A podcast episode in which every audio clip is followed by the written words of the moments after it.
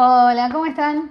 Mi nombre es Mayra Arena y se me ocurrió empezar a hacer unos videitos para hablar con ustedes. En general suelo escribir en internet, pero con este temita de la cuarentena y el encierro me está costando un montón la concentración para escribir y leer. Así que bueno, estoy acá probando la vía audiovisual. Algo nerviosa, vamos a ver qué sale. Lo intentaré. Eh, se me ocurrió para empezar a hablar, hablar del mundo del laburo, pero no de cualquier laburo, sino de los laburos negreados, o sea, los laburos en los que estuvimos en condiciones paupérrimas por dos mangos con 50. Y la verdad es que la respuesta fue increíble. O sea, primero estoy más que agradecida por la cantidad de, respuestas que recibí. Y por otro lado, un poco horrorizada porque somos todos una manga de negreados, básicamente. Para empezar, eh, no voy a arrancar con esas definiciones de trabajo según el diccionario o trabajo viene de tortura, esas cosas que están quemadísimas. Pero sí, pongámonos de acuerdo en que trabajo es todo aquello que hagamos a cambio de una remuneración. O sea, cualquier cosa que vos hagas a cambio de un pago cuenta como laburo. Yo creo que el gran problema que tenemos los laburantes es que para ir accediendo a mejores trabajos solamente hay tres vías. O sea, la primera es el currículum, Así que obviamente la educación, la capacitación, la formación es nuestra mejor herramienta. Pero la segunda y la tercera suelen ser o una referencia de peso o algún contacto. ¿sí?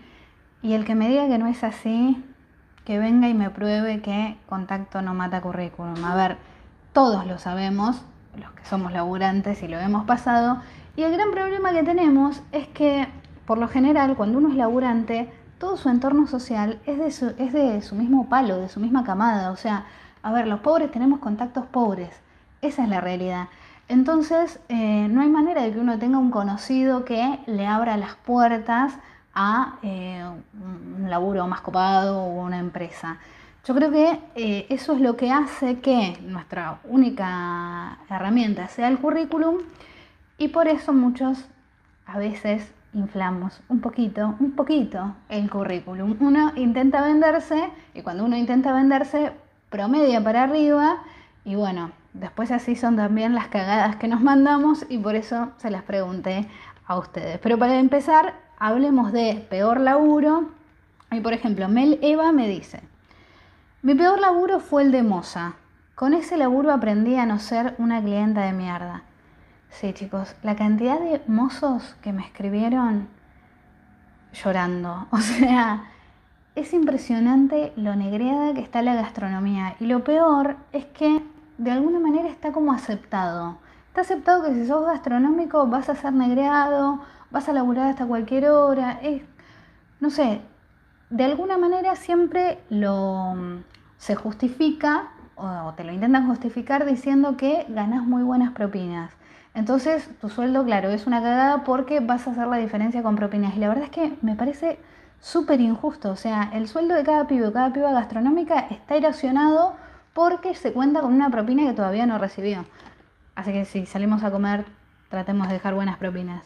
Dice, la gente se hincha pelotas con boludeces. Hace unos 7 años me pagaban 10 pesos la hora, pero hacía la diferencia con las propinas.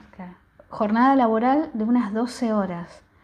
Obviamente en negro. Sí, chicos, los laburos de mierda siempre son en negro. Porque de última, si uno tiene un laburo medio manija, si estás en blanco vos decís, bueno, sigo por la obra social, sigo por los aportes, pero en negro lo único que te ata es la necesidad. Dice además un maltrato que no se puede creer. Si llegaba a caer la FIP, tenía que decir que era la novia del dueño. Ese trabajo sacó lo peor de mí. Sí, lo de ser la novia del dueño, conocida del dueño, creo que la tuvimos que hacer todos.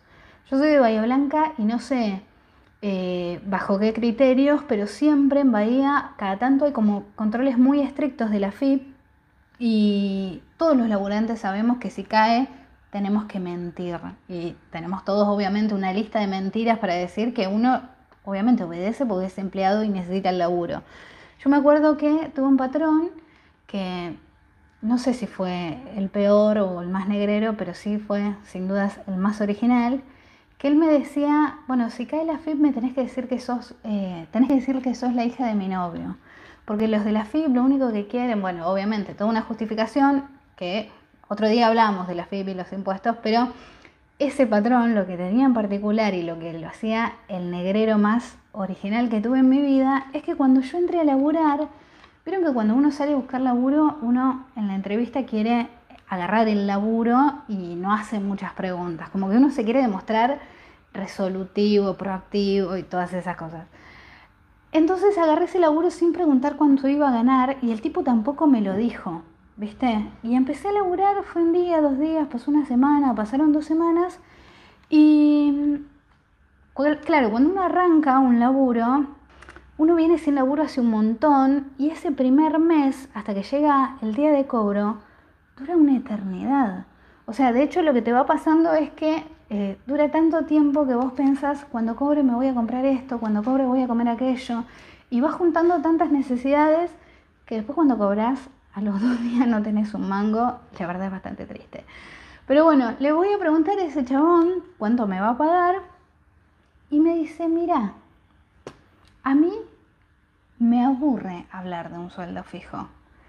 Así que lo que yo te recomiendo es que vos trabajes motivada y yo voy a estar motivado a pagarte. Eso me dijo un tipo, yo tenía 17 años y claro, siempre había tenido laburos negreados, o sea, había trabajado vendiendo perfumes en la calle, en una cadetería, limpiando departamentos, cuidando abuelos, pero siempre, por más negreada que estuviera, me habían dicho, por este laburo te vamos a pagar tanta plata. Nunca me había pasado que me digan, me aburre hablar de un número y tenés que estar motivada. Aparte, mi trabajo era prácticamente el de una secretaria y no entiendo, o sea, ¿cómo trabajás motivada? O sea, sacás fotocopias con entusiasmo, era como muy muy cualquiera. Igual ese trabajo terminé renunciando porque el viejo se hizo una paja delante mío. Pero bueno, eso se lo cuento otro día y creo que a cualquier mujer laburante le pasó. Seguimos. Dice Seba Cabrera, 2007 con 17 años y una hija por venir. Claro, acá ya te da todo un contexto.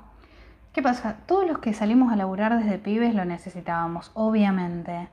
Pero de alguna manera no es lo mismo cuando vos salís a laburar porque tenés directamente la necesidad de morfar o una hija por venir o querés salir a trabajar para darle un alivio a tus viejos o para empezar a tener tu propia plata o para darte los gustos. Yo creo que vos tenés otra autonomía. Por eso no me enojo cuando los liberales dicen, ay, vos tenés la libertad de aceptar o no y si aceptaste no me enojo porque son gente que nunca vivió esa situación de decir, bueno, si no laburo no como, o si no laburo no tengo para comprarle los pañales a mi bebé. Entonces, claro, ellos no manejan la noción de perder esa autonomía porque nunca vivieron esa situación. Cuando laburás siendo menor, y te cuento, menor con hijos, eh, perdés toda la autonomía y de alguna manera no tenés la posibilidad de mandar toda la mierda y te comes un montón de situaciones que son injustas pero tenés que agachar la cabeza porque necesitas la plata sí o sí. Dice, con una hija por venir, fábrica de bolsas de plástico, olvídate, todo quemado, sin parar para comer, el sueldo ni hablar. Laburar en la altura con vértigo, obvio que se me fue, sí. Chicos, laburar te cura de todas las fobias habidas y por haber. A ver, una chica puede entrar a laburar a un restaurante con fobia a las cucarachas y en dos meses está tomando mate con las cucarachas ahí, le convida a uno, o sea, laburar te curte. Dice, sin arnés, sin nada, morocho medio grandote, siempre me agarraron para hacer fuerza en las fábricas, albañilería, de todo. Lo malo de leer, de instruirse, de estudiar, es que cada vez te bancás menos las forreadas. Hoy estoy sin laburo y en el fondo pensás que es peor. Sí, me encantó este mensaje de Seba Cabrera porque efectivamente hay algo que yo llamo la paradoja de la movilidad social, que es un concepto que estoy tirando yo, ¿eh? Les puede sonar a verdura, pero a ver, son mis videos y si no tiro verdura yo, ¿quién le va a tirar? Hay algo paradójico en intentar salir del pozo, intentar salir adelante y empezar a pasarla cada vez peor. O sea, nadie te lo advierte, no está escrito en ningún manual, pero cuando vos empezás a estudiar o accedes a un trabajo que quizás es mucho mejor que, otro anterior que tenías, empezás a tener un montón de problemas que no conocías Y lo peor es que no tenés con quien, quien te entienda, porque si todos tus conocidos te ven que accedes a un mejor laburo y vos te quejas y le contás lo mal que le estás pasando, te van a decir, ahora que tenés un mejor laburo, encima te quejas. Con estudiar pasa lo mismo. O sea, si vos vas y les decís, no, la estoy pasando horrible, te van a decir, bueno, encima que tenés la posibilidad de estudiar, te quejas. Y es como que uno queda en un limbo totalmente incomprendido y no encajas ni en un lado ni en el otro. La verdad, yo cuando, por ejemplo, pasé del mundo de la geriatría a los laburos de oficina, la pasé como el culo. O sea, y nadie te lo advierte. Es como que yo pasé del contexto de geriátrico, que es un contexto donde vos laburas 10-12 horas por día con tus compañeros y se genera realmente un ambiente muy ameno. Porque primero porque pasás todo el día, pero después porque no, es, no son trabajos donde haya competencia. Entonces hay un compañerismo y si yo me mando una cagada vos me cubrís y si vos te mandas una yo te cubro y se genera un ambiente que para mí es de los más lindos y de hecho yo mis mejores amigas las he hecho en laburos. Pero cuando pasas a la oficina, no digo que, que, todas las oficinas sean así y aparte en el lugar más pobre siempre hay gente buena y gente mala y en el lugar más rico siempre hay gente buena y gente mala. Pero de alguna manera en la oficina los roles están como más preestablecidos y además hay posibilidades de ascenso, sistema de premios y castigos y todo eso genera como un ambiente más competitivo.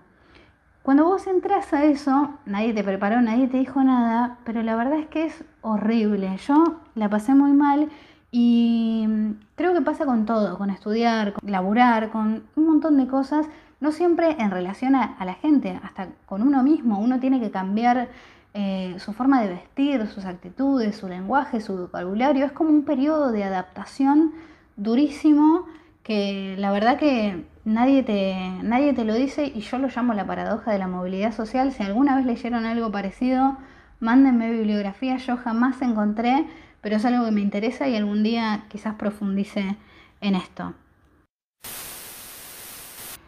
Después, eh, Juan Pepe, qué lindo nombre te buscaste Juan Pepe, me dice, eh, mi peor trabajo, ah, me había gustado la cagada que se mandó este pibe. Dice, mi peor cagada fue mientras trabajaba para una consultora y tenía las llaves de la oficina.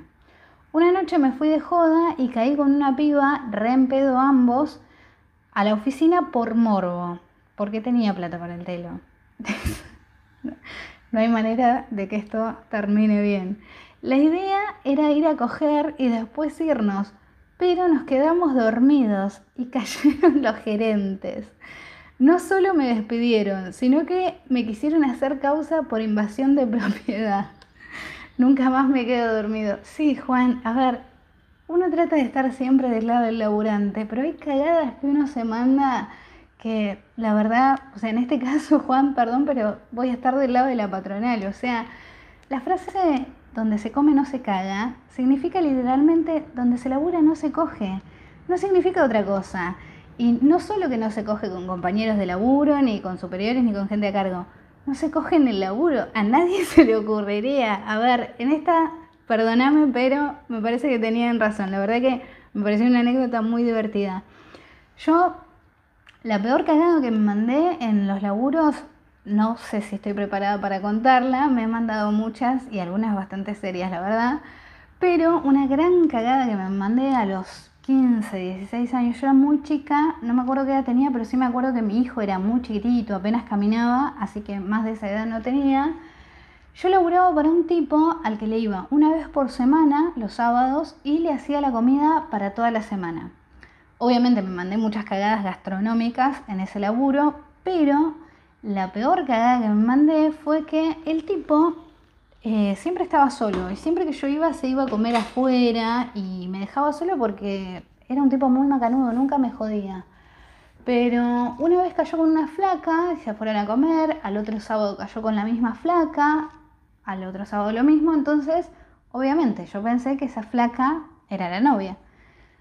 Un sábado de esos cae una mina, toca el timbre y me pregunta por esta persona. No voy a decir el nombre, yo nunca voy a escrachar a nadie. Y yo le digo, no, no está, salió con la novia. Y me dice, ¿cómo con la novia? Y yo vieron que uno se da cuenta cuando se mandó una cagada. Entonces le digo, no, no sé si es la novia. Salió con una chica. Pero ya la cagada ya estaba hecha, ya lo había dicho. La mina no me dijo nada, educadísima, me saludó y se fue. Pero yo sabía que ahora se me venía una. Vuelve mi patrón y me pregunta, Mayre, ¿todo bien? ¿Qué sé yo? Y le digo, sí, vino una mujer. Y mi patrón se pone pálido. Y le, me dice, ¿qué mujer? Y le digo, no sé, me preguntó por usted. Mi patrón me dice, ¿qué le dijiste? Pero así como momento tenso, así como se puso serio. Era un flaco muy macanudo, nunca se ponía serio por nada. Yo le había quemado un par de ollas, nunca me había dicho nada. Y fue como un momento medio... Y yo, que era absolutamente chica, me puse a llorar. O sea, no sabía, no sabía qué había hecho, no sabía qué decirle. Y, me puse a llorar en serio, o sea, con lágrimas, con congoja. Y le dije, yo le dije que usted había salido con su novia, perdóneme. Y en ese momento no pensé que eh, la otra flaca era la novia. Yo pensé que la flaca esta con la que salía era la novia, pero él no quería contarle nada a nadie, no sé. Resulta que no. O sea, la cagada que yo me había mandado era peor de lo que pensaba, porque la flaca que había venido a tocar el timbre era la novia. No sé por qué nunca venía a la casa, o yo nunca la había visto, capaz estaría de viaje no sé. Y esta flaca con la que estaba siempre no era la novia. Así que no sé cómo le habrá arreglado, si le habrá arreglado. Yo nunca pregunté nada, además yo en esa época era súper callada. Pero bueno, como les dije, me he mandado cagadas peores y más serias, pero quería compartir alguna amena con ustedes. Esta fue graciosa para mí, seguramente para el tipo no. Si estás viendo este video, te pido mil perdones de todo corazón. Y bueno, esto ha sido todo por hoy. La verdad no sé qué les pareció. A mí me encantó hacerlo. Déjenme en los comentarios si les gustaría hablar de algún tema en particular. Si no les gustó también, coméntenmelo o guarden tranquilos. Me encanta reírme de mí misma. Pero bueno, nos vemos la próxima, si es que hay próxima. Chao, chao.